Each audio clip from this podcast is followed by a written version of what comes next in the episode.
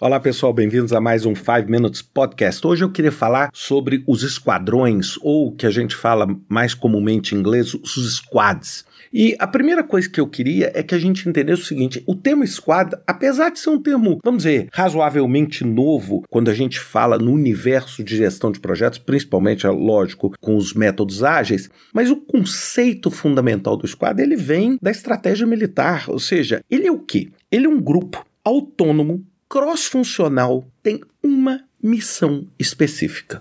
Ponto. Ou seja, toda vez que você tem uma equipe que complementa as disciplinas. Então vamos imaginar assim, para dar um exemplo diferente, um esquadro, por exemplo, na área militar. Então você tem uma pessoa que pode ser responsável por explosivos, você pode ter uma pessoa que é responsável por armamento, outra pessoa é responsável por comunicação. Cada uma dessas pessoas tem uma competência, um expertise específico e essas pessoas se reúnem para cumprir ali uma missão ou um trabalho específico, gerar um resultado específico. E esse grupo é um grupo autônomo. Então, por exemplo, quando a gente vê, por exemplo, operações especiais, etc., elas são normalmente conduzidas por esses grupos que vão variar aí seis, oito, é, dez pessoas normalmente.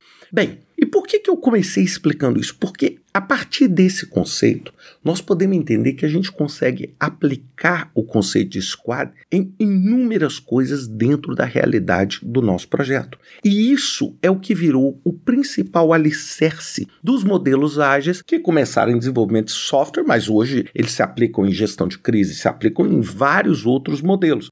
E o squad é muitas vezes chamado também de time de Scrum. E isso ficou muito conhecido no gerenciamento de projetos pelo modelo Spotify, que é o modelo interno. Eu, inclusive, já gravei podcast sobre isso, falando sobre esse modelo interno que o Spotify usava. E ele compartilhou esse modelo. E esse modelo é muito usado por inúmeras empresas. Eu recentemente fiz uma entrevista discutindo o livro novo que eu lancei com a Wiley e um dos cases é o case da Ambev, onde a Ambev usou o conceito de squad para poder fazer resposta ao Covid. Ou seja, então vamos parar com essa percepção de que o uso de squad só se aplica a desenvolvimento de software. Nada disso. Toda vez que você tiver uma missão bem clara e específica, você pode usar e se beneficiar do conceito de squad. Uma coisa importante para todo mundo que conhece, já ouviu meus podcasts, eu acho menos importante os nomes que você dá e mais importante entender a função. Então, tem gente que quer chamar de squad, tem gente que quer chamar de time de Scrum, ou seja, você pode chamar do jeito que você quiser, o nome que você achar mais conveniente para você, desde que as características sejam mantidas.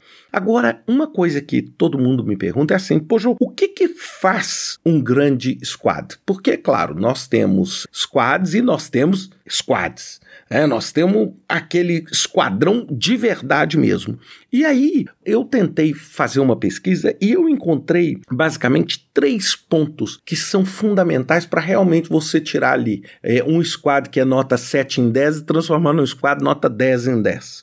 A primeira é o time é o time. O que, que, é isso? Não é o time, a competência ou a competência técnica, etc. É claro que esses fatores são relevantes, mas é como aquele time é companheiro, como aquele time sabe trabalhar como um time. Às vezes você tem pessoas com competências individuais brilhantes, mas que são péssimos jogadores em time. Então o squad é a primeira coisa, ele é coeso, ele é um time unido onde cada um dentro da sua especialidade apoia o outro com um objetivo comum unificado. E esse conceito me faz explicar para vocês uma outra coisa. Quando eu falei sobre os quadros falando de missão específica, uma coisa que é muito comum é que quando aquela missão específica daqueles quadros acaba, ou seja, aquela entrega acontece, muitas vezes o squad é mantido com uma outra missão. Por quê? Porque você não vai perder aquela competência daquele time operando junto. Então, muitas vezes você tem um esquadro que vai fazer um trabalho, depois esse mesmo esquadro vai fazer outro trabalho,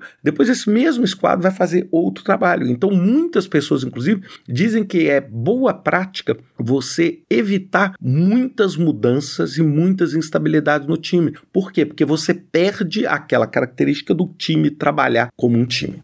Segunda característica, e essa eu sei que é muito polêmica e nem todo mundo vai gostar do que eu vou falar, mas é tentar sempre que possível colocar o time no mesmo horário, ou seja, na mesma time zone, no mesmo país, na mesma região. Para quê? Para facilitar as comunicações. É bem difícil, eu sei que eu vivo isso todos os dias, né? Mas é muito difícil você trabalhar dentro de um squad quando você tem uma pessoa no horário do Pacífico e uma outra pessoa, sabe, no horário de Moscou. Bem, não é fácil mesmo. Então, é sempre tentar isso para facilitar o que? O terceiro ponto, que é a comunicação. Ou seja, você garantir. Todos os squads que eu conheço que brilharam, eles têm uma capacidade absurda de fazer as suas reuniões diárias, uma capacidade absurda de avaliar os resultados, fazer o que a gente chama de retrospectiva, e uma capacidade enorme de se complementar cada um com a sua competência, com a confiança,